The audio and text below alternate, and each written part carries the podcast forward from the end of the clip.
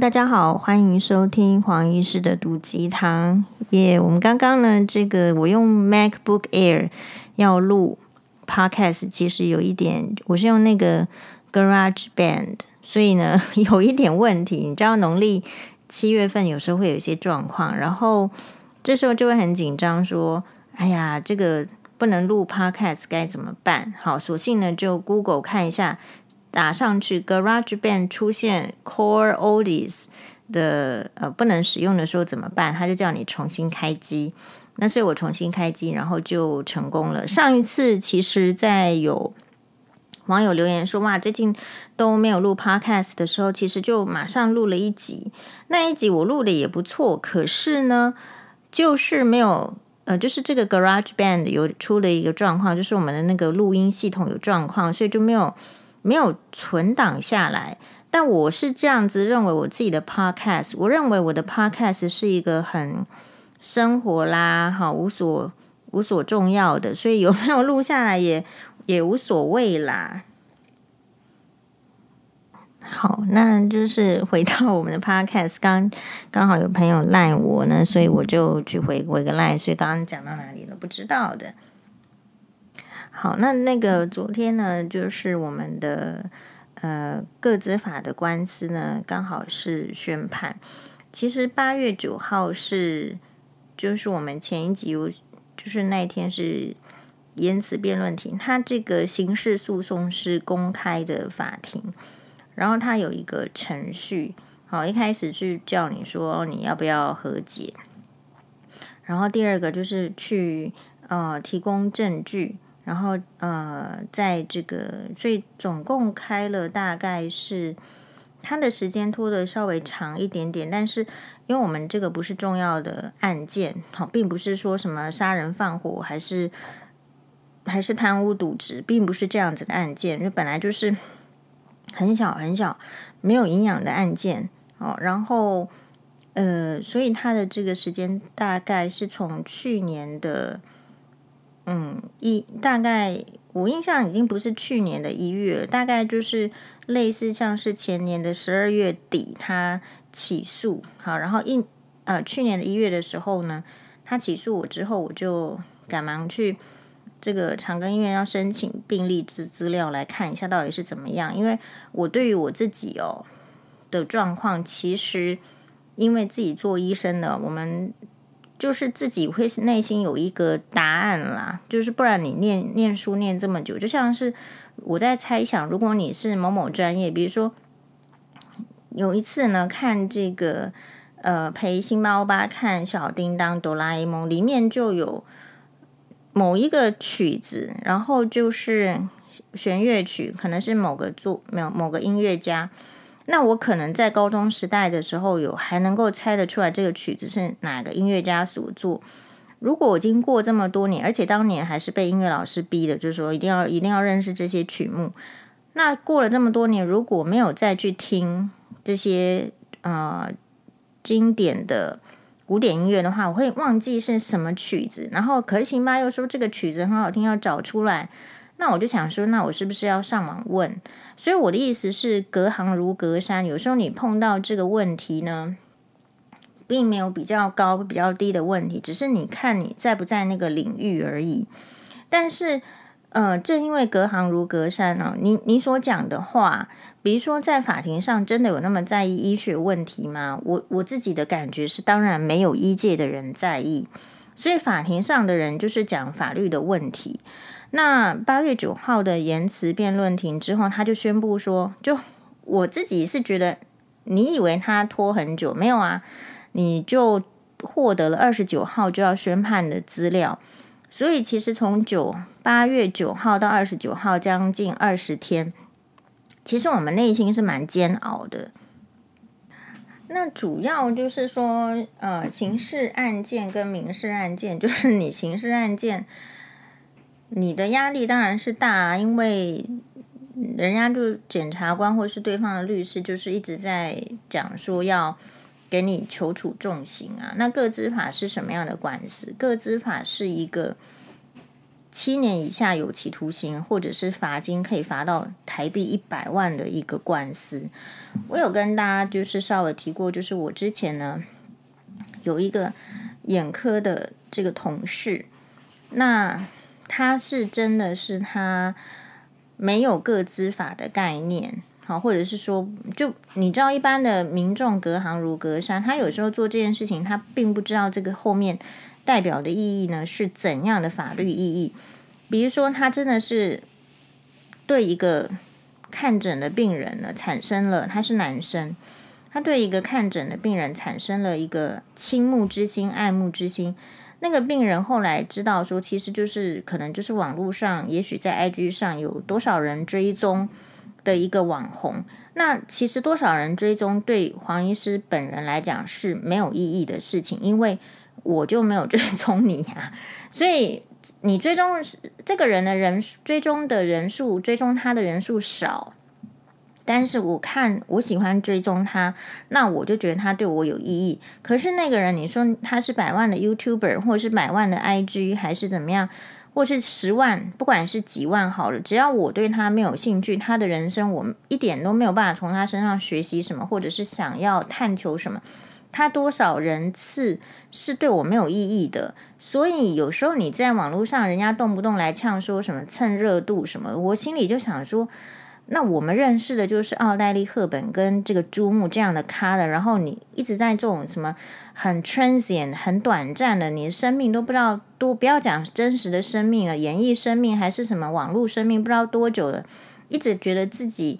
好像是天呐、地一样的伟大，然后一直来呛说我们蹭热度，这个也莫名其妙。那我要讲的是，我们那个同事真的他也不知道那个人是一个网红，但是他确实犯了一个错，就是他看了这个病历上面人家留的这个电话号码，然后真的是给人家传去一个简讯。好，据我的了解，我没有亲自问他，我听到的是这样。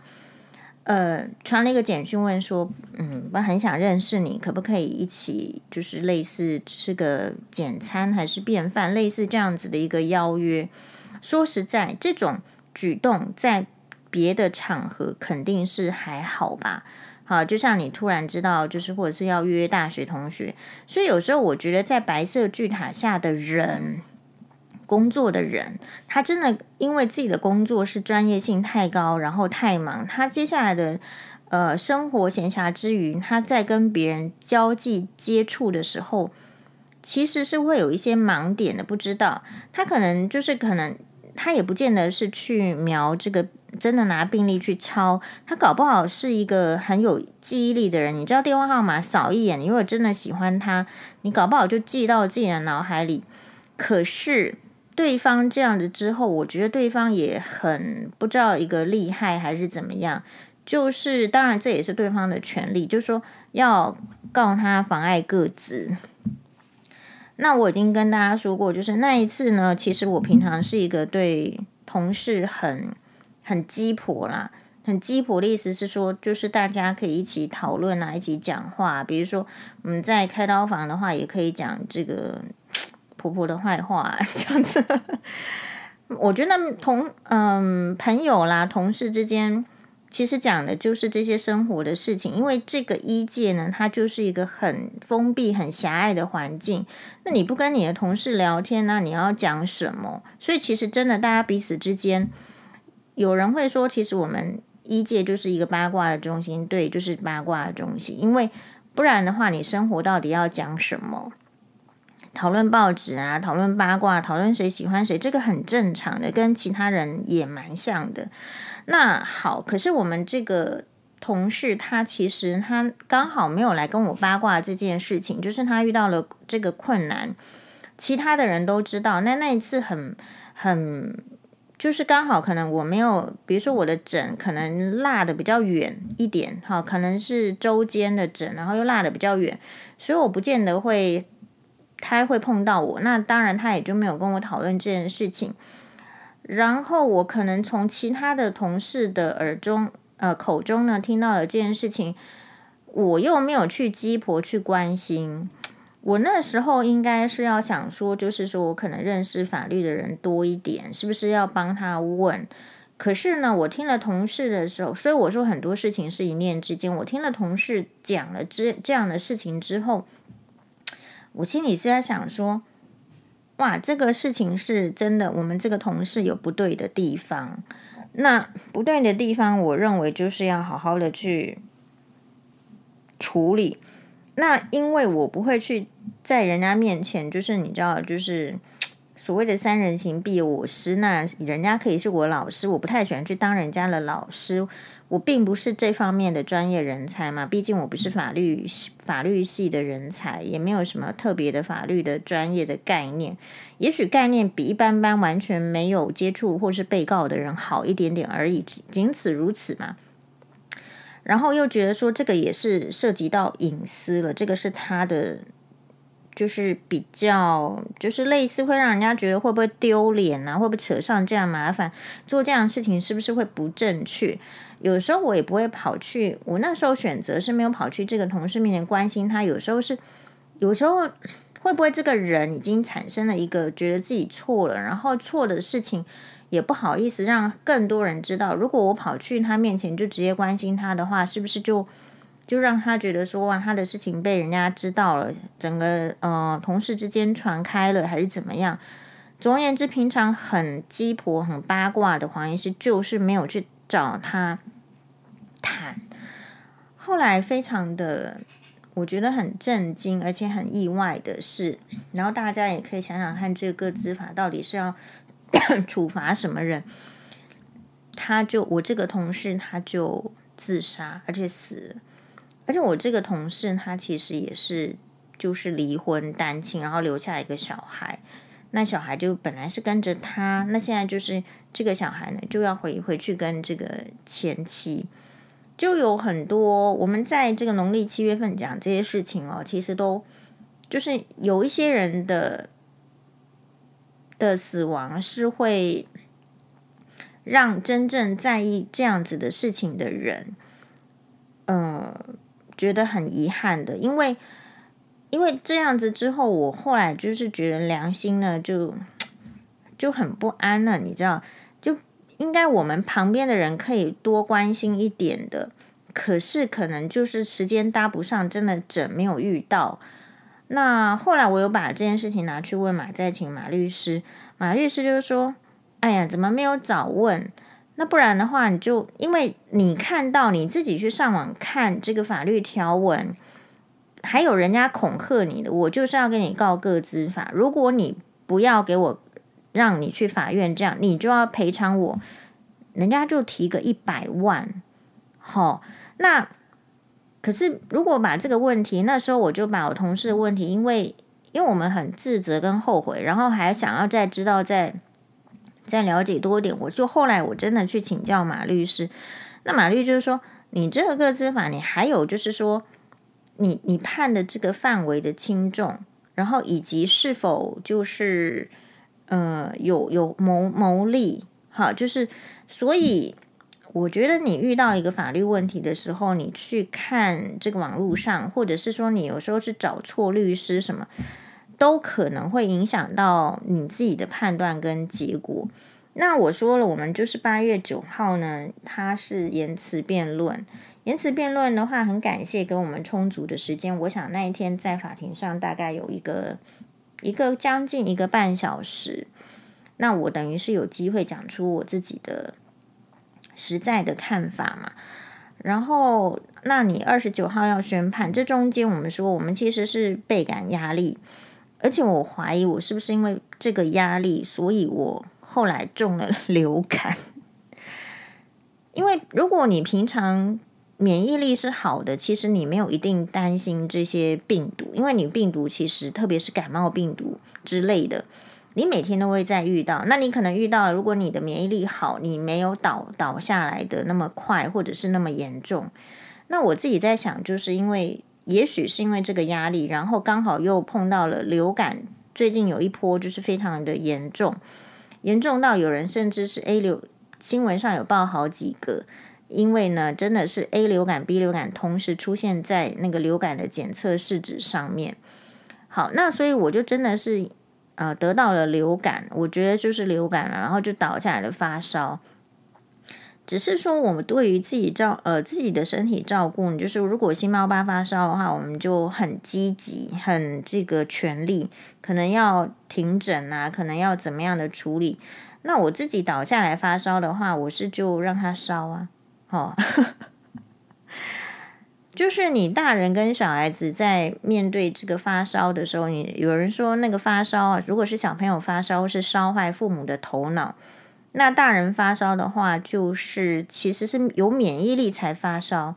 如果你真的去看那些白血病的病人，或者是说他就是有免疫不良的病人，其实他们是烧不起来的。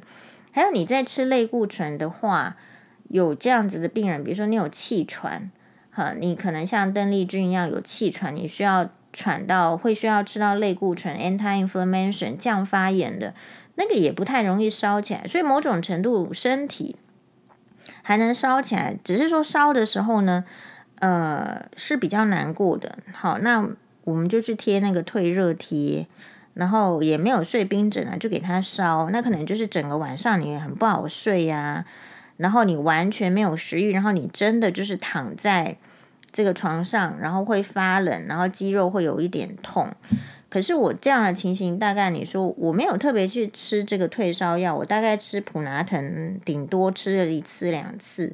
那个是到后来喉咙很痛的时候，我觉得吃会比较好，然后再吃一点日本的感冒药比较好。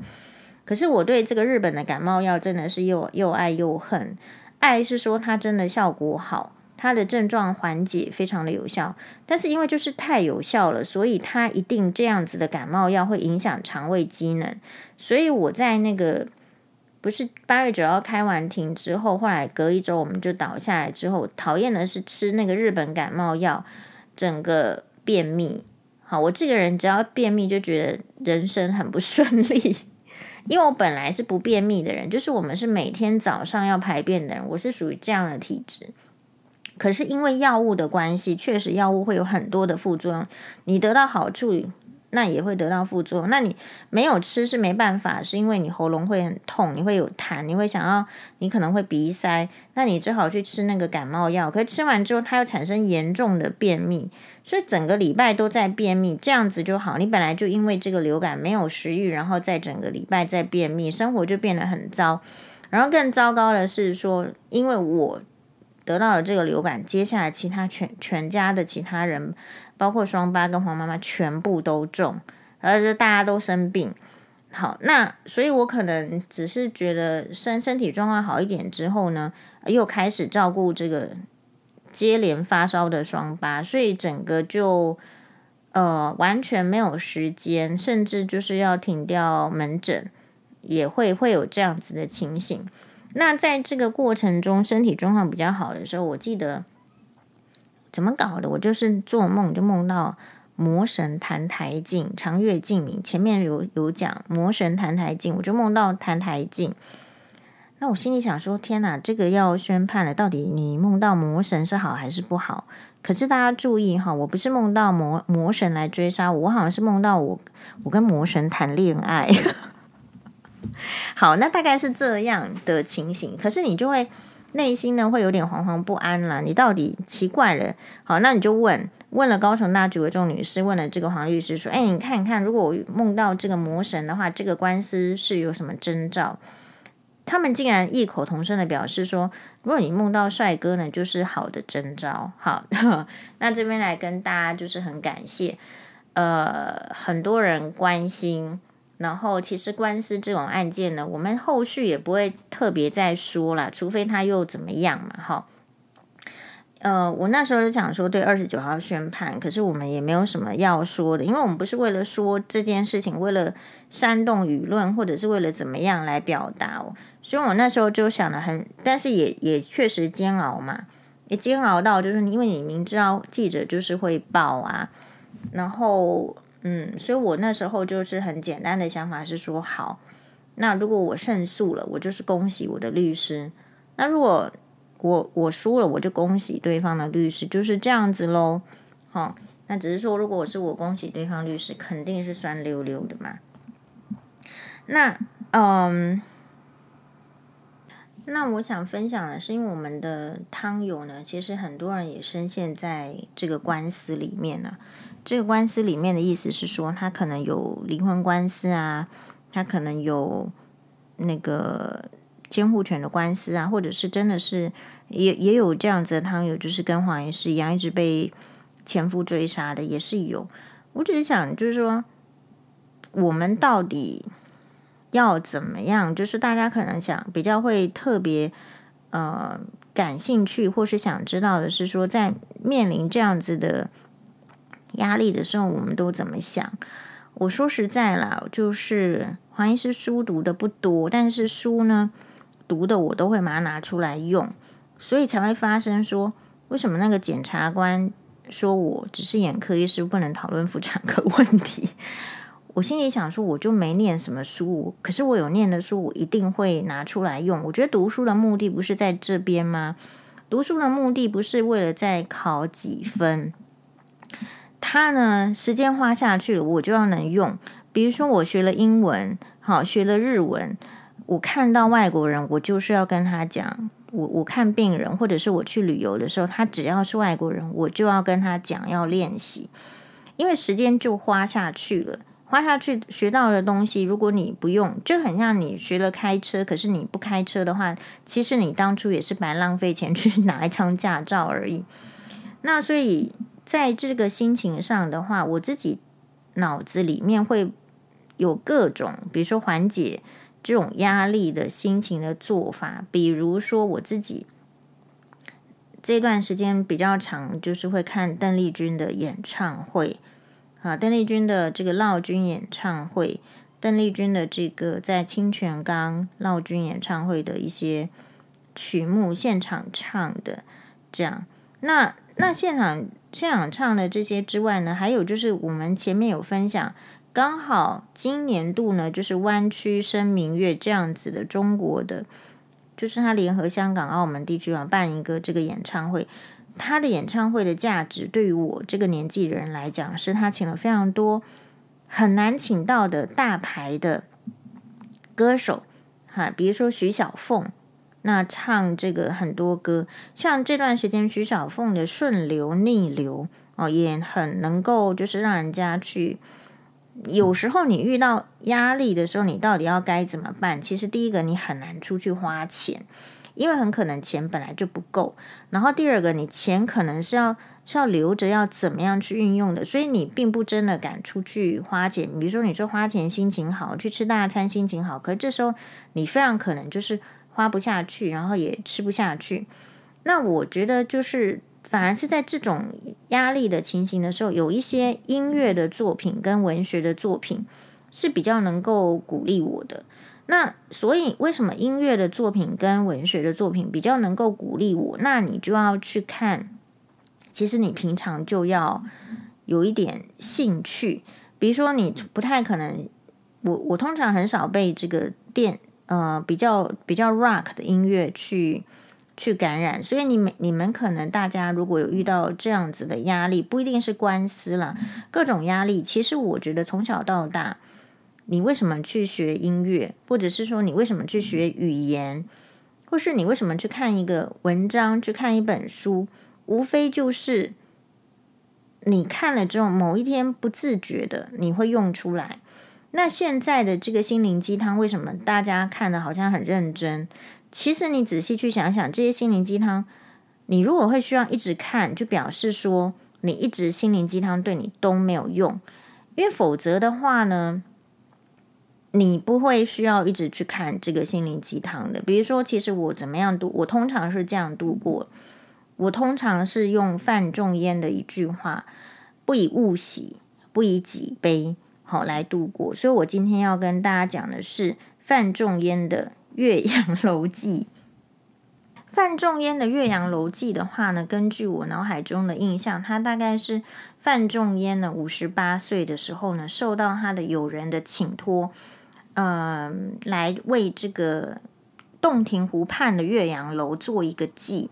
那岳阳楼记呢，就是已经很多之前，因为范仲淹是何许人也？他是北宋时代的很著名的政治家、军事家、文人、文学家。那在他之前，这个洞岳阳楼已经屹立在洞庭湖畔很久了，所以已经很多文人骚客呢写过岳阳楼了。那人家他的朋友呢，请他呢，因为这个岳阳楼翻修之后，请范仲淹来写一下这个《岳阳楼记》的时候，范仲淹何以能够做出一篇文章超越，等于有点前无古人后无来者，超越前人所作，那就是要运用这个别的呃手法什么，才会变成一篇著名的文章。那黄医师。念这个《岳阳楼记》显然应该是高中的时候，应该不是国中的时候，我自己忘记。但是就是 anyway，就是应该是高中的时候，这一篇文章呢，它可能是一个，也许在国文课本里面，也许它不在国文课本里面，但是它经常出现在阅读测验里面，所以常常出现的文章呢，你就要去。就去去了解，所以我们以前在读这个阅读测验的时候，不是说好测验，然后就就就把它背起来读过去。这一篇阅读测验常常出现的时候，就表示它是很多老师觉得很好的文章。那我们就要去想说，哎，为什么这篇文章很好？然后你都想要用这篇文章一直来考我们，但这篇文章到底要诀在哪里？那如果用抱着这样的心情去学习的时候，比较不会对于很多的测验感觉到就是很烦啊，都是作业。比如说数学题也是一样，你如果想成说要考试，所以这些题目都要会，那当然人生就很痛苦了。可是如果想成说，既然我已经学了 A、B、C 三大原理，那题目出来我理论上应该会做。那我就做做看。那如果我不会做，到底是为什么我不会做？我卡在哪里呢？我应该会有第一个办法，然后第二个办法来解决这个问题。好，那所以《岳阳楼记》那时候就是也，所以你永远不会知道说，你可能只是做了一个阅读测验，或者是你只是上学念了一篇文章，它其实是对人生是有帮助。对于我来讲就是这样。所以对于很多人觉得说学历，之前在探讨，就学历有用没用什么？我觉得那是一个很重要的一个讨论，一个论坛，就是说你不能对一无所有的人说学历不重要。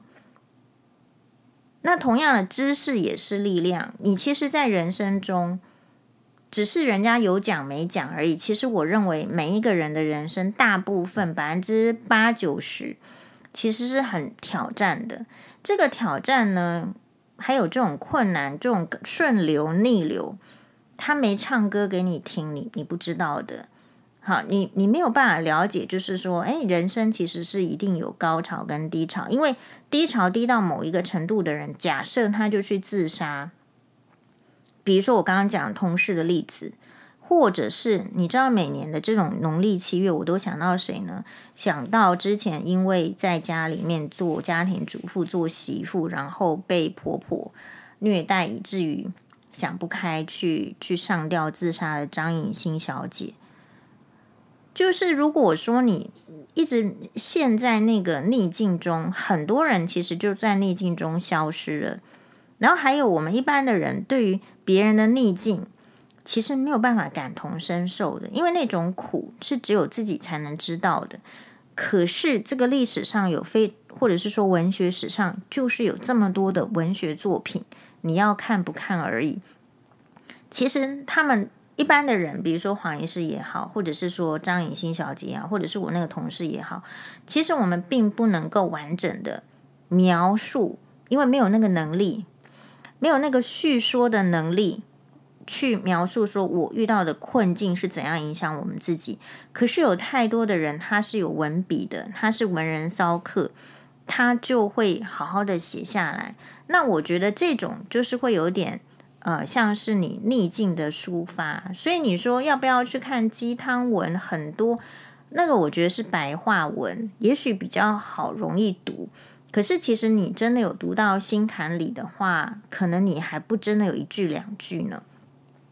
那所以我们今天来跟大家介绍的是，就是当然我不是国文老师，国文老师会介绍得更好。但是我会介绍，就是说哦，原来这一篇看似八股，或者是没有意义，或者是它为什么能够流传千古？范仲淹是北宋时代，所以他换言之，他已经根据他的出生年月日，他已经距今一千多年了。一千多年前他的文章至今可以流传下来，当然跟范这个《岳阳楼》有关系，当然跟洞庭湖有关系，但是更重要的就是他在面对他这些人生的时候的一个态度是很特别的。这种特别是在于说范仲淹是一个怎样的人，他就是一个不以物喜、不以己悲的人。好，那我们先来看这个范仲淹的《岳阳楼记》。庆历四年，庆历就是。北宋，那庆历这个年间，其实范仲淹呢，他也常常就是他有很大的抱负，然后他在政治里面做呃改革，但是也常常因为呢直言不讳，常常的也惹得皇帝讨厌。皇帝一讨厌他人就是这样，跟这个婆媳是一样的。你一讨厌他，别人说他坏话，你马上就相信了。好，所以他呢其实就被贬。那被贬的话呢，就会有产生很多的心情。好，他被贬到很多的地方，但是他被贬到很多地方，他不管是在嗯戍守边疆的时候呢，还是到各个地方去做政务官，他其实历史评价是好的，就是他总是要去思考怎么样去解决当地的水患啦，怎么样去兴兴学，好让这边的。教育啦是什么？他地方官什么是可以做的？所以以前我觉得做官真的是要全才，可是就没这种全才的官嘛。所以以前的这个中国会逐渐的积弱，也是这样子。你希望一个人全部都要做得好，可是没有这种才华，也可能因为这种是呃氏族门第的这种影响，有才华的人也不见得有机会。哈，寒门无。世家无寒门嘛，寒门也不可能出这个贵子之类的。好，庆历四年春，滕子京，滕子京是一个人呐、是这个范仲淹的朋友，应该就是范仲淹这个朋友请他来写《岳阳楼记》这篇作文。滕子京谪守巴陵郡。月明年，政通人和，就做得很好了。百废具兴，乃重修岳阳楼。因为做得很好了，所以就有余钱余时间来重修已经很古老的古迹岳阳楼，增其旧制，刻唐贤今人诗赋于其上，主于作文以记之。然后拜托范仲淹这个朋友呢，来写一篇《岳阳楼记》吧。所以就是出了这一篇千古名作。禹，禹就是我的意思。禹观夫巴陵胜状，在洞庭一湖，衔远山，吞长江，浩浩汤汤，横无际涯。朝晖夕阴，气象万千，此则岳阳楼之大观也。就是岳阳楼看起来，这个它并不是在描述岳阳楼本身嘛，它是在描述洞庭湖。哇，衔远山，吞长江，浩浩汤汤，横无际涯。前人之述备矣。那大家前面都已经讲得很清楚了。然则北通巫峡，南极潇湘，迁客骚人多会于此，览物之情得无异乎？所以范仲淹是注意到人如果看到不同的，即便是同样一个景，岳阳楼、洞庭湖，可是因为你自己文人骚客的心情不同，应该览物之情，你看到这个物所引发出的心情，应该是不一样的吧？若夫淫雨霏霏，连月不开，阴风怒号，浊浪排空，日星隐曜，山岳前行，商旅不行，檣倾击摧，就是反正就是那个船哦，会因为这个洞庭湖的这个波浪啦、海浪，不能说海浪啦，因为它是内 内陆的嘛。好，就是也是没有那么平静哦。薄暮冥冥，虎啸猿啼。登斯楼也，则有去国怀乡。因为周边的环境都不好，所以你登上这个楼的时候，你会有去国怀乡、忧谗畏讥、满目萧然、感极而悲者矣。所以你会有，就是好像离开国都啦，然后呢，你会担心说，那一些小人在皇帝面前讲我的坏话，是不是怎么样？好，就像黄医师呢，就是我们用《岳阳楼记》就说啊，我们如果被判刑了该怎么办呢之类的。好，至若春和景明，可是如果你是在天气很好的时候，波澜不惊，上下天光，一碧万顷，沙鸥翔集，锦鲤游泳，岸芷汀兰，郁郁津津。而或长烟一空，皓月千里，浮光跃金，静影成璧，渔歌互答，此乐何极？可是如果你在一个很就是春天的这种和呃和气啦景象，就是一片波澜不惊的时候，你登丝笼，你登上这个岳阳楼，看到这样子的景的时候，你有什么心情呢？你则有心旷神怡，宠辱皆忘。就是你喜欢有我也好，你讨厌我也好，反正我在这边把酒临风，则其喜洋洋者矣。就是在这边就会很快乐，皆服。所以就是一个感叹句：欲长求古仁人之心，或异二者之为何哉？不以物喜，不以己悲。前面讲说，如果说你在这个风和日丽的时候，你是喜，就是喜洋洋嘛。那如果你在天气很不好的时候，你就会觉得很去国怀乡，忧蝉未讥，满目萧然，会觉得很悲伤嘛。最后这一段就提到说，所以既然是这样子的话，不如不以物喜，不以己悲嘛。不要因为这个外在的环境就觉得说开心了，或者是难过。不要因为自己的遭遇。就觉得悲伤。居庙堂之高，则忧其民；处江湖之远，则忧其君。好，所以呃，其实我不是范仲淹转世了，我跟范仲淹很没关系。但是我觉得范仲淹的这种人生体悟是一般人难得的，就是既可以在庙堂，也常常被人家讨厌、攻击，然后要下野去各个地方。所以何不呢？你如果在庙堂，的时候呢，你就担心人民。那么，如果你在江湖之远，你没机会接近朝堂，没有办法接近政局的核心的时候，你在周边的时候，你要担忧你的这个国君是不是能够做得好，是不是能够亲贤臣怨小人，是敬亦忧。所以范仲淹这样子的人，在哪里都要忧啦，因为他在朝堂的时候要忧民众，在野的时候他要忧国君呢、所以他当然是进亦忧，退亦忧。然则何时而乐呢？好，那你说范仲淹这个人傻子了，进亦忧，退亦忧。他在朝堂上也忧心，在在也忧心。那到底什么时候而快乐呢？范仲淹告诉你一个答案，叫做“其必曰”。他一定这么说：“先天下之忧而忧，后天下之乐而乐。予矣，惟斯人无谁与归。”所以他喜欢的，他推崇的就是。先天下之忧而忧，后天下之乐而乐，就没关系啦。就是我们应该忧心，这个天下如果有忧心的事情，他的能力所在就去忧心嘛。那没关系啊，我可以什么时候乐会有乐啊？大家乐完之后就轮到我乐了。这是黄医师的白话文解释。所以有时候你遇到，或者是说不要说你，我遇到遇到挑战，我只能够用这样子的态度去面对呀、啊。就是范仲淹的《岳阳楼记》，不以物喜，不以己悲。好，那就是可能那讨厌黄医师的人就说：“哎，黄医师你在那边装这个文学素养，没有啊，没有文学素养啊。”但是是你叫我花时间学这些东西的嘛？我学了，我就要为我所用，不然我就是干嘛的？人生干嘛呢？嗯，同样的，我们在大概十年前左右呢，我们有买这个小甜甜 Candy Candy，它是日本的卡通漫画卡通，有点像是少女漫画卡通啦。那这个暑假呢，我们就就是辛巴欧巴就看小甜甜这部卡通，就认识小甜甜。为什么要认识小甜甜？就我觉得人生就是这样，你不认识小甜甜还真不行。小甜甜是一个孤儿，就是她是一个弃婴，跟安妮同一天被放在宝儿之家的门口。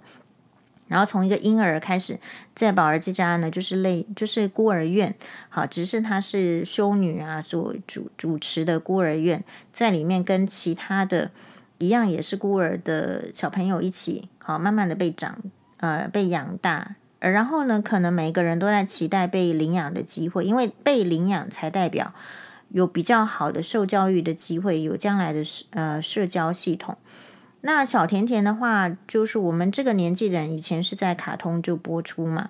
那我自己的话是很幸运，是因为我我对于我喜欢的影片，我会买录影带，然后它还没坏，所以我们就有录放影机。像这些这些东西都非常的 rare，因为已经不流行了。可是你没有，你除了这样子，你没有办法在节目上看到这么好的卡通影片。好，所以里面的话就会有他，我觉得对双八的给他看这个小甜甜是说里面会有小甜甜很跟动物很友好，好克林里面的一只浣熊，然后还有就是里面有山丘上的小王子，山丘上的小王子其实是嗯这个阿德烈家族的大家长威廉，但是他叫威廉这个阿阿嗯阿力巴。阿德烈，他他他其实是扮演的举足轻重的角色。然后你在这这边里面，你会看到，就是他描述一些很困难。当你身为一个孤儿的时候，你没有不要讲好的衣服穿，好的东西吃，你到一个环境里面，你就是会被那些比较正常的，或者是说比较有钱的，然后可是比较恶质的人欺负。好，比如说里面的伊莎跟尼尔。就是以欺负这个小甜甜为乐，那然后呢，你可能到某一个地方去，你可能认识了好朋友，可是好朋友可能，比如说安东尼，可能因为骑马的时候就摔死了，你可能要历经很大的困难，也许要转移阵地，然后忘却这个悲伤。当然也是这个收养他做养女的威廉大老爷是好的，然后把他送去英国留学。可是，在留学中，哎，情窦初开，认识了。谁呢？认识了这个，反正就是一个一个贵族跟好莱坞明星，英国贵族跟好莱坞明星的私生子陶斯。那陶斯后来又因为状况之后离开了英国，回到美国去。总而言之，你喜欢的人，他后来还不能喜欢你，因为他要去陪伴一个那个年代，你要救他，然后变成残废的女生。所以你只能又忍痛放弃。其实这出剧它有一点在强调，就是为别人设想。那也许我有时候想一想，是说，也许我们这个年代的人都看到的剧呢，都是在为别人设想。我们现在的年轻人看什么卡通呢？他是看什么卡通长大的呢？嗯，这个我实在是觉得，因为我自己看门诊，我有太深刻的体会，就是大概 around 二十岁来的病人。他几乎是不跟你说谢谢的，几乎哦，几乎哦，全部哦。然后那种感觉很怪，很怪的意思是，呃，比如说我们可能很尽力的去看他这个病，然后好好的跟他解释，可是就是不不吭一声的，完全没有谢谢，然后就离开。我有时候常常在想的是，所以这些人他是看什么卡通长大的？他们的世界里面其实没有。没有那种礼貌体贴，对吧？有有点这样子的意思。确实啊，我们的电视台已经不播小甜甜了嘛。小甜甜还是用黄医师自己去那个当年我们有买这个录影带，所以新猫吧才有办法看到小甜甜卡通。而且你看一看好几集，每天都要看小甜甜卡通。然后，嗯，所以我觉得你接触到的不同的东西。其实会为你所用的。那我只是觉得，就人的一个感觉，不要说这个医疗场上好了。嗯，你有想过，如果你去医院住院，可是你对护理师都没有礼貌，然后你也不说谢谢，你觉得人家真的就会再主动再多帮忙你一些什么吗？所以这种这种无形之中的对自己的损害，是没有人跟你讲，你不知道的。那你要看的那些影片，也许你会被潜移默化。那我们刚刚讲说，是不是我们这个年代人都看了小甜甜卡通，就是付出嘛？你看他要主动的让让开啊，因为这个女生很喜欢陶斯，为了陶斯连自己的命都可以不要了，一只腿都瘸了，然后想不开，想要去跳楼的时候，算了，我虽然很喜欢陶斯，陶斯虽然很凶，我还是让给你好了。这种观念不会出现在现代任何一部的卡通里面，或者是呃连续剧里面嘛，因为大家会教你说你你你爱的你就争取啊，然后点点点点点，所以这个世界是很难平衡的。也许年轻人也不再看《岳阳楼记》，什么《岳阳楼记》，对不对？《岳阳楼记》它是不是代表的就是哇，中国你要人家先忧之忧，先天下之忧而忧，后天下之乐而乐。可是反过来说，如果你都没有强调这个概念，你就会变成你无论在任何的场域上、职场上，你都优先的去争取自己的利益跟地位。好，比如说像我自己的话，我你知道好几个官司前夫请的都是同样一组人马的律师嘛，然后每次要攻击我的，就是我在电视上讲什么话，前夫基本上都去法院告了嘛。他的攻击模式有一个有一个是完全是一模一样，就是对于我来讲，我会觉得老狗变不出把戏，就是他就会说，我去呢上这个节目是为了通告费，是为了我的人设。好，是为了我的这个流量，是为了我自己的利益。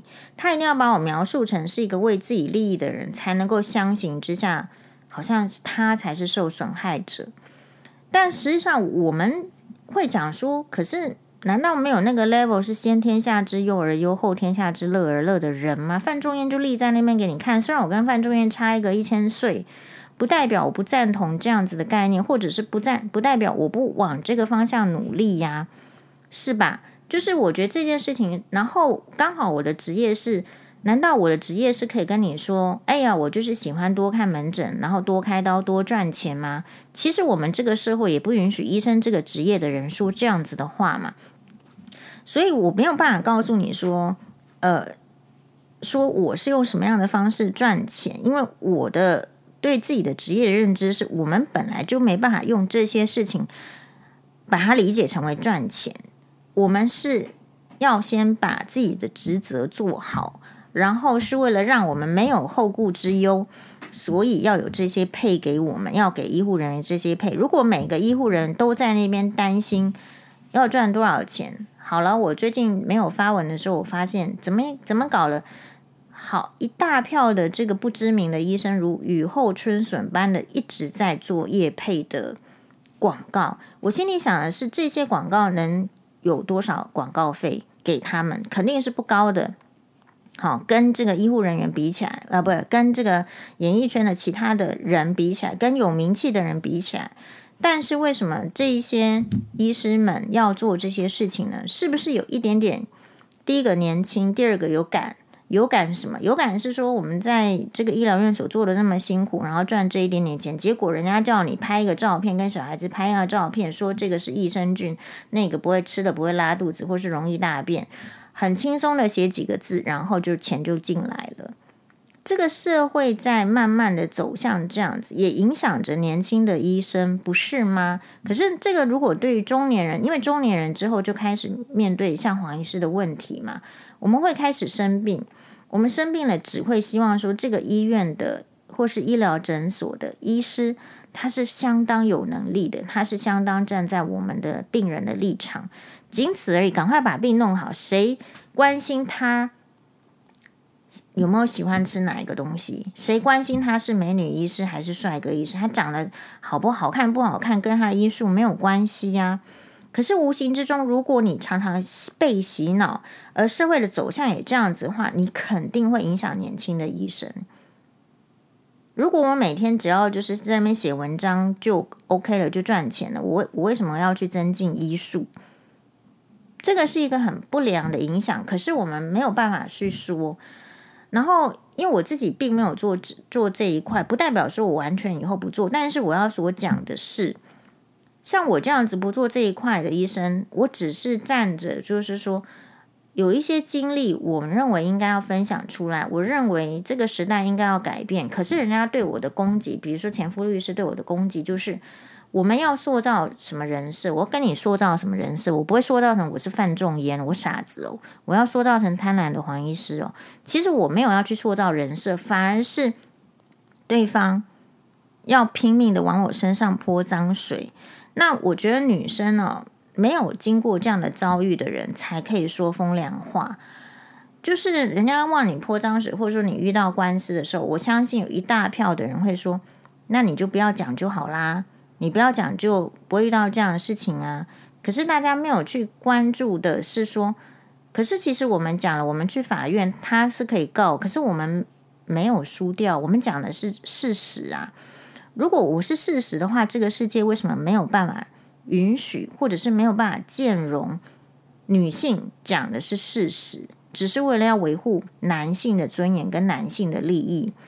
这个就是这个时代要突破的。所以，嗯，我觉得活在这个时代有个这个时代的好处，我觉得最大的好处就是免治马桶。好，就是我很难想象，你如果有去过那个很乡下、很乡下茅坑，或者是。我曾经去过那个中国的那个青岛，我天哪！到底为什么那个没有水，然后那个大便啊？我觉得这个时代的进步就是免治马桶，好，你至少可以很安心的用自来水下水道系统，然后你可以，你可以好好的大便，你可以好好的清肠，你其实已经过这样子的生活了。可是如果你不能排除掉压力，你不能排除掉什么，你就会发现说啊，人家就跟你讲说，你得吃一些益生菌啊，什么助眠的益生菌啊，什么什么什么的。其实有压力你就会睡不好啊，这跟你吃什么东西没有什么太大的关系。可是压力的来源要怎么排除？你不能老是让人家受到欺压嘛，然后被欺压的人必须要有办法起来对抗，因为你不对抗，人家就是会一直欺压你。那你说不管怎么样，人家有钱或是有势力，你怎么对抗，他就是要来欺负你。但所以你可以选择两种两个方式：弃械投降，要不然就是持续的抵抗嘛。那就看你的身心状况啊。如果你的身心状况是好，你当然就。你可以选择，当你身心状况不好的时候，你是无法选择的。那我只是一个刚好，就是说，如果我能对抗，我现在可以对抗，我就跟你对抗啊，因为不然你不要来打压我啊！你打压我，一定要对抗，因为我现在能够跟你对抗啊？难道我要八十岁才跟你对抗吗？九十岁才跟你对抗？没有啊！九十岁的时候准备就被丢去安养院，你要怎么对我就怎么对我。所以我只是因为我的啊，这个医疗的。看的这个病人，如果我们不是这个行业，我们没有办法看到病人是怎么样。你说出生也好，死亡也好，我们只是多一点这样的，刚好是一个训练，而且我们所看的呢还相当的少。就是每一个病人，每一个不要说病人，不同的人，他都会给你不同的学习的启发，只是在于说你有没有要去看这个人而已。那所以我们很感谢汤友的鼓励。有一个汤友说，很感谢你常常上节目给大家洗洗脑。我说，嗯，其他是假的。那他怎么说呢？他说，嗯，主要是他自己是这样子。他说，黄医师，新娃娃的 topic 真的选得很中肯。我小时候都把这个当成玫瑰瞳铃眼在看。现在长大了，他大概三十出头，看他自己的妈妈容忍就是老公外遇，然后真的有一些。呃，真的你，你听到那个哇哇上面讨论，你会觉得有有人这样吗？但是真的，人家就是这样子，老公没有回来，然后妈妈要顾着这个婆婆，好，然后呢，是不是老了之后，爸爸生病了之后才会回来呢？然后很多去中国的台商，很多都是这样子的生活啊。好，那所以他就觉得说，其实人生就是这么短嘛，讲来讲去，其实就是差不多。因为你想想看，一千年的文章你现在都可以用，你的例子你只是有看到没看到而已，其实是可以用的啦。好，外遇的男人真的是很会拖啊，就是温水煮青蛙这一招，在他妈妈身上真的完全体现。嗯，是啊，所以我觉得你多看多想总是好的。那至于说别人的评价，是别人是别别人当然是会给你评价，但是。我自己是这样想的：如果你本身没有到那么优秀，比如说范仲淹，他屹立一千年，那黄宥嘉可以屹立多少年呢？没多少年的。对，我就是这样。所以，如果你不把自己看得太高的时候，你跌下来的时候不会太重。可是，如果你你很奇怪的把自己看得很高的时候，那种跌下来的感觉就很重。但是这种。心态呢，我觉得是要有一些些体悟的人才能够去感受得到。比如说，你怎么样？比如说，我可能国中的时候，我就觉得说，如果考不上北女，应该就天崩地裂。我会觉得年轻的时候很容易这样，因为目标很少，然后看的东西很少，然后还有就是看的东西的时候，你说看的小甜甜能用吗？看的范仲淹的《岳阳楼记》能用吗？有时候学的东西什么时候能够拿出来用，很看启发跟资质，也没有一定。像这个刚刚留言的汤友，三十多岁，哇哇讲的例子，他觉得都能用。他说他三十岁，他二十三岁，呃，有很多的，因为他是去国外读书，很多人都对啊，去国外读书，然后就回台湾嫁有钱的人。好，以前还会觉得说哇哇这种这个社会政论节目是老人老人在看的，现在发现老了一点，发现天呐，哇这个节目含金量还蛮高的。我说对呀，你不看就后悔。你不，你如果不看哇哇哇，你你要去看很多的经典的典籍，问题是看得下去吗？像我如果是，我看《红楼梦》，我一直想看谁喜欢谁呀？哦，确实。所以我，我觉得我们不用挣扎，那我们就多看，然后保持着开放的态度。然后，我今就是要在，就是我常常每次去官司，然后就要解释说，我们并没有要去用这个媒体什么赚什么钱，就是那个那个心态跟这个想法是，大家会觉得有很难理解嘛。因为我们就不是用用那个媒体赚钱的料嘛，就是很感谢，可能要感谢对方律师看得起我，但是或者是这样想我的人看得起我，可是我们不是那个料，自己知道的。因为如果你要去赚媒体的钱，你要迎合大众，可是我很小就决定了，就是不要做相怨的人，因为迎合大众，然后让自己不开心，讲自己的唯心之论。我觉得在我短短的人生里面没有什么意思，而且很多人讲了这个唯心之论，符合福音大众之后，最后有得到什么真正真实的利益吗？也许有人觉得说啊，一篇这个广告啦，一篇这个这个代言呐、这个这个就是一个很好的收入，也许吧。但是这个是他们选择的人生。我自己觉得，如果我们讲出来的话，不是我心中所想的，我会觉得自己很可怜、很卑微。好，那所以也许我我的人生本本质是很卑微的，就是没有好的出身呐，你没有什么，对不对？没有什么多少钱，没有没有这样。也许我们的人生是很卑微的，但是正因为就是我所想的，我所看的，我能够思考，然后我在没有老人痴呆之前，我可以好好的说出来。我自己觉得我相对就没有那么卑微了。好，每一个人对，所以当你自己觉得你的人生很卑微或是不卑微的时候，会影响你这个人的气场。如果你常常需要就是弯腰低头去讲别人想要听的话，比如说大家有看一个新闻吗？就是那个结果最近才说前前阵子他们媒体都在打福原爱嘛。然后说什么福原爱的财务出现困难，结果没没到一个礼拜、两个礼拜，出现财务困难的是谁？是江宏杰啊，就投资的乒乓球的这个球馆可能营业不良啦，收入不佳啦，或是疫情，就是这种种的考量。所以我的意思是说，你看这个媒体，他在讲，比如说黄医师这这些新闻。其实本来你你如果会看的人，你就会知道说，其实本来就对黄医师不友善。其实有时候我在想的是，有需要对我这么不友善吗？可是我另外一个想法就是说，如果我今天真的去弄一大堆业配，搞了有钱，搞得像黄大米一样，是不是就对我友善了呢？可是这个世界你要怎么做，有时候并不能够完全自己掌握。比如说那一天有个病人。好，他就拉着我，他说：“黄医师，你的诊太少了，这样我没有办法。就是你你他不要说他没办法常常看到我，他觉得我会不会因为这样子钱也赚的不够？我说是啊，可是我没有，我也没有什么办法，我我我要顾小孩啊，对不对？好，我要分配我的生活啊，所以我也只能够做这样的选择。所以我们很能够理解之前在粉砖里面分享的那一篇莫言所说的。”你你如果想要一个漂亮的女生，那你就要知道她很花钱嘛。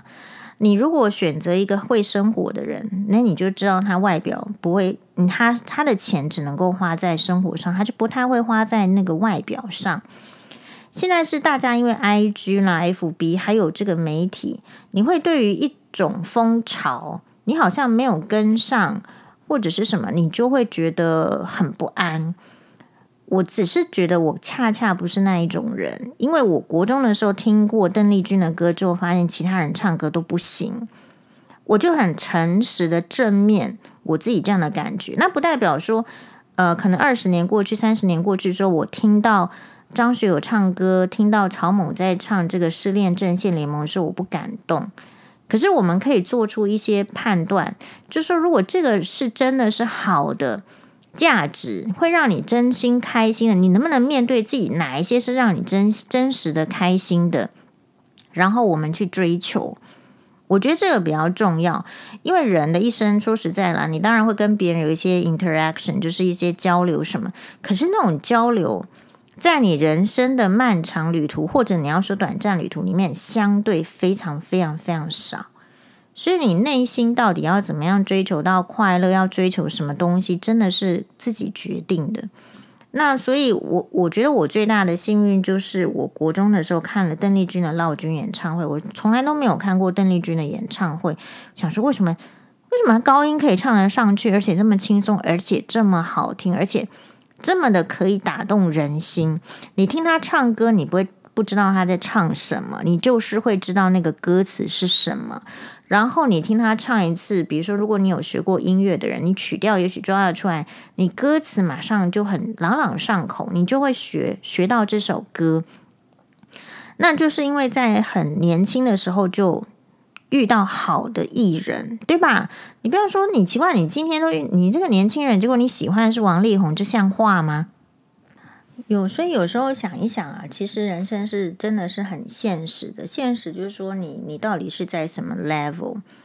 你到底是怎样的学经历？你到底能够遇到什么样的人？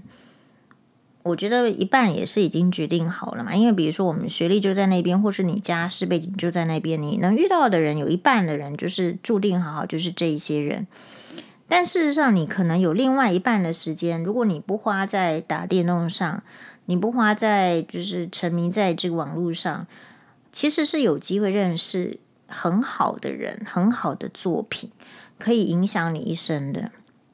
然后不需要认识很多。认识几个就够用了，哦，那嗯，而且这种影响的话是不花钱的，所以我对于大家要花很多钱去上什么线上课程，我想说你钱伤济，你需要花很多钱去买书吗？其实你根本就没有吸收能力，你为什么买那么多书？我自己是这样想的，就是，我觉得人只要能够面对自己的无能为力。好，还有就是能力不是那么高就好了。但是就因为知道这样，所以呢，所以要要弥补嘛。弥补的意思是说，我知道我自己的不足。好了，黄医师现在也知道自己的不足啊。那你知道有些 level 的人，他就只能讲某一些 level 的话。比如说我们这样讲好了，有时候我去看，你知道为什么我不看那些鸡汤文？就对我来说就，就就拉里拉杂。因为我们看的是范仲淹这种文章，你要写那么多字，你要有意思嘛，你要有好的词汇嘛，语句嘛，这样才值得我去看。我看一次我就被这样文章影响，所以大家不要去小看。如果你常看那些网络的废文，看看到最后都是他叫你去买益生菌。我不是针对益生菌嘛，我只是举这样的例子，有很多嘛。你看了这些文章，他生活的经历，然后分享了，然后说说话。然后接下来叫你买益生菌，请问我们有需要知道说这个人的生活经历，然后去买益生菌吗？我的人生在干嘛？你不这样想吗？可是其实大家是因为就没思考，然后就被制约了，对吧？所以很多呃生活的概念啦、经验是，如果你可以慢慢去去改变呢，你你就。你自己要有主张啊，你才不会被别人牵着鼻子跑。你知道这个是好的，那你就就是黏住它，学习它。